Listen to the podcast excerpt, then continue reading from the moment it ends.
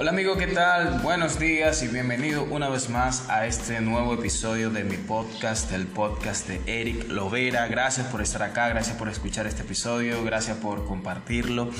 Eh, y la mañana de hoy quiero compartir contigo una pequeña reflexión. Como ya tú sabes, este espacio está diseñado para pensar juntos, para hablar juntos, para meditar juntos en las, experiencias que vivimos en el día a día. ¿no? Creo que lo importante es eh, poder tener gente con la cual compartir las cosas que uno va aprendiendo poco a poco con el caminar del día. ¿no? Eh, como decía San Agustín, la vida que no es analizada no merece ser vivida y creo que la vida diaria de todas las personas debe ser analizada, nuestra propia vida. A veces dedicamos mucho tiempo tal vez a analizar la vida de otras personas, pero crecemos y nos desarrollamos y nos expandimos cuando analizamos nuestra propia vida y podemos con la ayuda del Espíritu Santo dar cambio. Y en esta mañana yo quiero compartir contigo un pequeño pasaje de la palabra, una pequeña enseñanza que he estado leyendo y meditando profundamente en mi corazón. Eh, y la podemos encontrar en el libro de Lucas capítulo 11, a partir del versículo 33. Dice la palabra de la siguiente manera. Nadie enciende una lámpara y luego la esconde o la pone debajo de una canasta. La repetiré. Nadie enciende una lámpara y luego la esconde o la pone debajo de una canasta. En el mundo hoy en día hay muchas luces, hay muchas lámparas encendidas. El sistema está diseñado para que haya muchas lámparas eh, que están alumbrando, pero estas lámparas están compitiendo con una luz o con una lámpara que es la verdadera luz, quien es Cristo. En el mundo hoy o en el sistema podemos conseguir la luz de las redes sociales, podemos conseguir la luz del éxito, podemos conseguir la luz del amor al dinero, la luz de los estudios y los títulos académicos, la luz de las relaciones eh, personales, hay muchas luces, hay muchas lámparas encendidas hoy en el mundo, pero hay una sola que alumbra más que todas y que es la luz verdadera. Entonces dice la palabra, nadie enciende una lámpara y luego la esconde o la pone debajo de una canasta. Si Cristo es la luz verdadera y la luz que alumbra por encima de todas las demás lámparas, la luz de Cristo no puede ser escondida. La luz del Señor no puede ser puesta debajo, como dice la palabra acá, de una canasta. La luz de Cristo tiene que ser manifestada a todas las personas. Entonces, la palabra nos está diciendo que la luz del Señor no puede ser escondida de ninguna manera. Muchos van a intentar esconder la luz del Señor, muchos van a intentar que la luz del Señor sea apagada, sea escondida, pero no lo van a poder hacer. Sigue diciendo la palabra, en cambio, una lámpara se coloca en un lugar alto donde todos los que entren a la casa puedan ver su luz. La luz de Cristo tiene que estar en un lugar alto. La luz de Cristo está, está colocada en un lugar alto. Cuando Jesucristo muere y resucita y pasa tiempo con con sus discípulos antes de ascender nuevamente al cielo. Él deja instituida la iglesia. La iglesia es ese lugar alto donde la luz o la gloria de Cristo tiene que ser manifestada. El mundo no va a ver la luz de Cristo de otra manera que no sea a través de la iglesia, de ese lugar alto donde tiene que estar colocada la lámpara. Y eso a mí me llamaba mucho la atención porque Muchas veces intentamos alumbrar o intentamos poner en alto otras luces. Muchas veces dedicamos nuestro tiempo, nuestra atención, nuestra energía y nuestro dinero a intentar exaltar y colocar en alto luces que parecen verdaderas pero que realmente no son verdaderas. Sigue diciendo el versículo 34. Tu ojo es una lámpara que da luz a tu cuerpo. Cuando tu ojo es bueno, todo tu cuerpo está lleno de luz. Pero cuando tu ojo es malo, tu cuerpo está lleno de oscuridad. Y aquí me quiero detener porque las meditaciones que he tenido en los últimos días tienen que ver con lo que mis ojos ven, con la luz que mis ojos ven. Acabamos de leer de que cuando la luz está encendida no puede ser escondida. Cuando la luz de Cristo está encendida se tiene que colocar en un lugar alto. Pero hoy en día, como ya te decía, el sistema está hecho para que haya muchas lámparas, muchas distracciones a nuestro alrededor.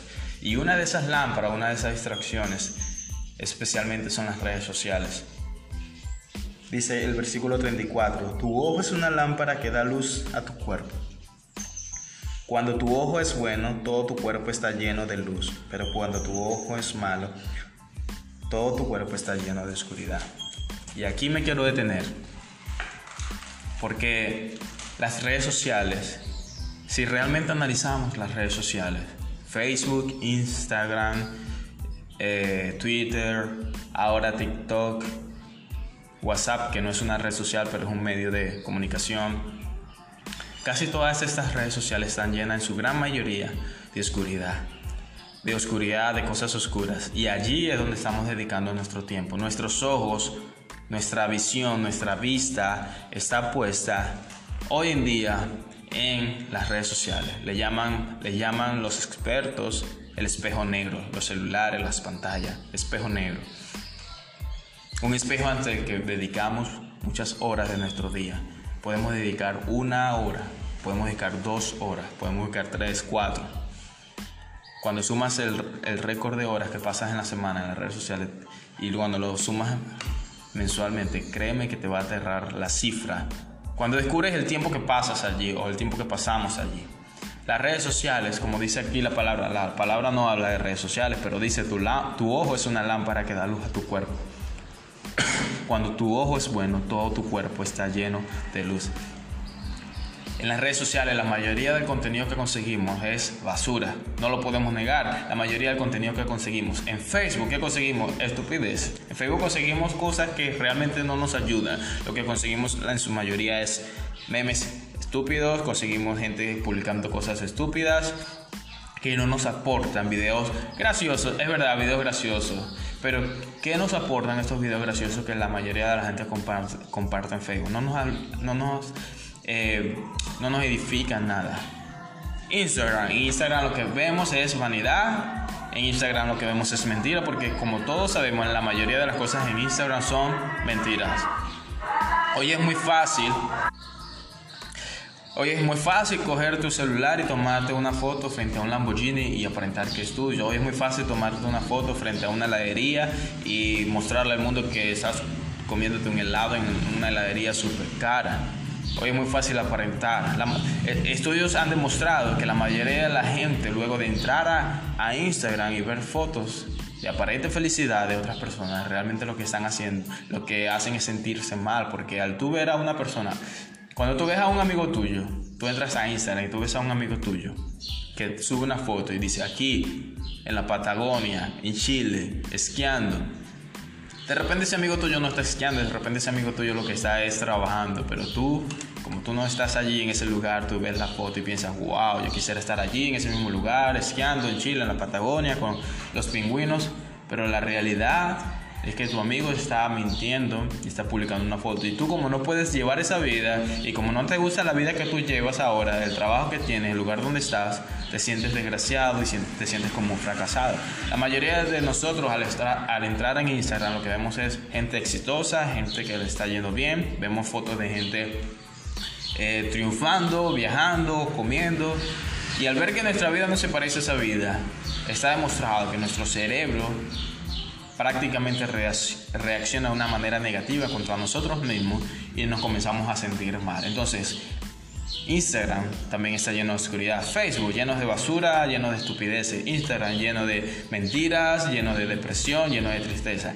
Twitter, wow, si tú entras a, Twitter, lo que vas a es a conseguir a un lote de gente insultando, gente amargada, noticias malas. Twitter es prácticamente la cuna de las noticias malas. Twitter es la cuna de la, de, la gente amargada, de la gente deprimida, de la gente resentida. Tú puedes ver a unos, unas personas insultando a otros, cosa que no ves en las otras redes sociales. Entonces, ¿en qué estaba yo pensando? Tu ojo. Tu ojo es una lámpara que da luz a tu cuerpo, pero ¿Frente a qué estamos poniendo nuestros ojos? Frente a las redes sociales. Toda esa basura y todo ese contenido negativo que estamos consumiendo en las redes sociales, dice la Biblia, que está alumbrando nuestro cuerpo. Yo he comprobado que cuando paso mucho tiempo en las redes sociales, que cuando dedico mucho tiempo en la semana, yo me siento mal, yo me siento vacío totalmente, me siento como eh, desubicado. Mi, mi, alma y mi ser empieza a sentirse desubicado, como que me siento vacío, que, que, no, que no sé por dónde estoy caminando, se me olvidan las cosas. Cuando me alejo un poco de las redes sociales o me alejo distante, eh, creo que eh, mi vida es como que coge el sentido que, que debería tener. Entonces, Voy a seguir leyendo. Cuando tu ojo es bueno, todo tu cuerpo está lleno de luz, pero cuando tu ojo es malo, tu cuerpo está lleno de oscuridad. Si, si, estamos viendo la luz de Cristo, si estamos viendo la luz del Señor, si estamos viendo su palabra, si estamos viendo eh, su rostro en nuestro tiempo de intimidad con Él, todo nuestro ser, toda nuestra alma, nuestro espíritu, nuestra mente va a estar en paz y va a estar en tranquilidad pero si no vamos a estar en oscuridad. Dice el versículo 35, asegúrate de que la luz que crees tener no sea en realidad una oscuridad. Yo puedo muchas veces pensar que estoy bien. Yo abrí mis redes sociales diciendo, pensando que me iban a hacer bien, pensando que yo me iba a instruir, pensando que yo me iba a educar, que no me iba a perder de nada de información, pero realmente eso ha sido oscuridad. Tú abriste tus redes sociales pensando que las ibas a necesitar, que te iban a servir para tus estudios, para tu desarrollo profesional, pero la realidad es que has gastado gran parte de tu tiempo, de tu vida, de tus días en algo que realmente ha sido oscuridad, pensando que iba a ser luz. Yo he querido depurar mis redes sociales, he querido cerrarlas, pero yo trabajo con las redes sociales, entonces lo que estoy haciendo es, quiero eliminar mis perfiles, pero quiero crear uno nuevo solamente para trabajo, nada de lo que ya yo tenía personal, de la gente agregada en Facebook, en Twitter. Yo cometí el grandísimo error de, al principio, cuando comenzó todo el auge de las redes sociales, de de seguir a mucha gente, porque obviamente eso era una técnica para que la gente te siguiera también a ti y ser popular en las redes sociales. Y cuando le di seguir a mucha gente, bueno, le di seguir a mucha basura. Medios de noticias, gente tóxica. Yo le di seguir simplemente al botón y ahora estoy sumamente arrepentido. Lo que quiero hacer es crear otra cuenta para seguir a unas pocas personas, unas pocas cuentas que me edifiquen, cuentas que yo sepa que cuando yo vaya a abrir el Twitter yo pueda conseguir un material que realmente edifique mi alma. Asegúrate de que la luz que cree tener no sea en realidad oscuridad. Muchas veces pensamos que necesitamos cosas, que necesitamos las redes sociales, que necesitamos toda esta cantidad de basura, pero la realidad es que es oscuridad y no la necesitamos. Sigue el versículo 36. Si estás lleno de luz, sin rincones oscuros, entonces toda tu vida será radiante, como si un reflector te llenara con su luz. Si estás lleno de luz, sin rincones oscuros, entonces toda tu vida, tu vida será radiante. Amigo, amiga, te voy a invitar a que revisa los rincones de tu alma, revisa los rincones de tu corazón y aquellas cosas donde tú sabes que tienes que hacer cambio. Pide la ayuda del Espíritu Santo. Vamos a pedirle la ayuda del Espíritu Santo. A que nos ayude a ver cuáles son los rincones oscuros para que nuestra vida sea radiante. La luz que tiene que ser levantada que tiene que ser vista y admirada por nosotros la luz de Cristo. Créeme, no tiene sentido seguir siguiendo luces o lámparas que alumbran este sistema pero que realmente no sirven para nada. Esta fue mi reflexión del día de hoy la lámpara del cuerpo en Lucas 11 y bueno, espero que te haya gustado, espero que esta reflexión llegue a tu vida. Eh, compártelo, déjame algún mensaje, me puedes conseguir en Instagram, en Facebook, en Twitter. Así que muchas gracias.